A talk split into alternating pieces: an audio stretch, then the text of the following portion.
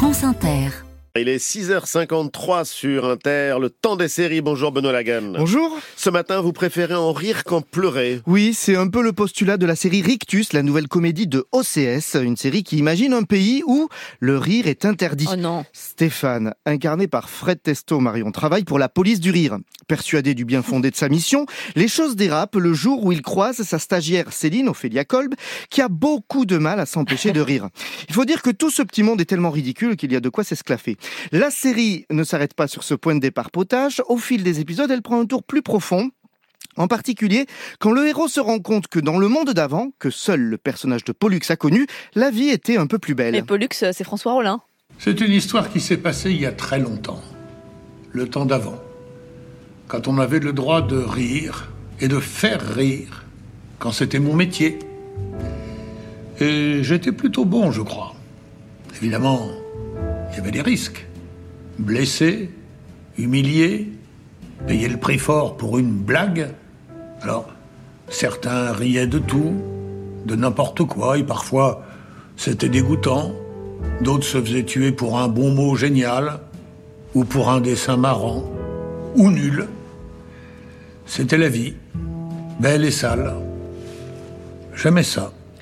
Écrite et réalisée par Arnaud Malherbe et Marion Festretz, deux ex-journalistes fins observateurs de notre société, cette série imagine un État qui pousse le risque zéro à son paroxysme. Si le rire peut faire du mal, alors le plus simple est de l'interdire. Oui. Une série brillante qui, en poussant les curseurs de la tragicomédie, pose en réalité de grandes questions entre deux pantalonnades. Rectus, ce serait donc euh, en somme la rencontre entre Black Mirror et une sitcom. Effectivement, Black Mirror pour l'anticipation dystopique et la sitcom pour la recherche du gag visuel, la réplique qui fuse et l'effet miroir amusé sur notre société, car tel est l'enjeu de la sitcom venue tout droit des États-Unis, regarder son époque et en rire, popularisée en France selon les générations par Ma sorcière bien-aimée dans Oui. les années 60, Madame est servie dans les années 80, Friends la décennie suivante ou The Big Bang Theory jusqu'en 2019, un monde où on accepte les différences car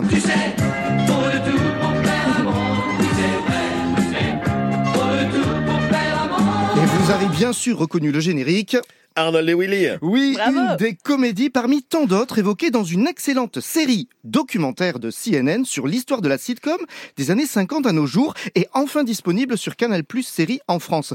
Organisé par thème, la famille, la sexualité, l'amitié, le travail, ce documentaire en huit épisodes accorde une place importante à une sitcom qui a révolutionné la façon dont on représente la famille sur le petit écran. Son titre, All in the Family. That's right, Daddy. Archie Bunker, conservateur raciste et homophobe, doit composer à la maison avec sa fille et son gendre, gauchiste et athée.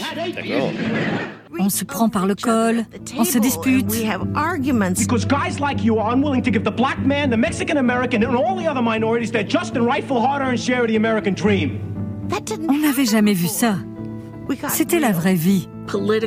Des querelles politiques, des relations conflictuelles, le choc des générations.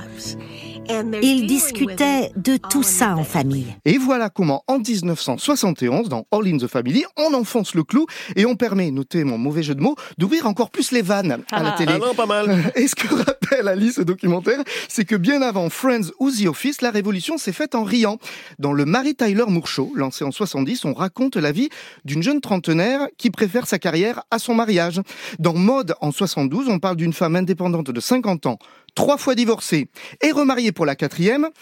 Le concept sera d'ailleurs adapté et pas mal édulcoré en France avec Maggie.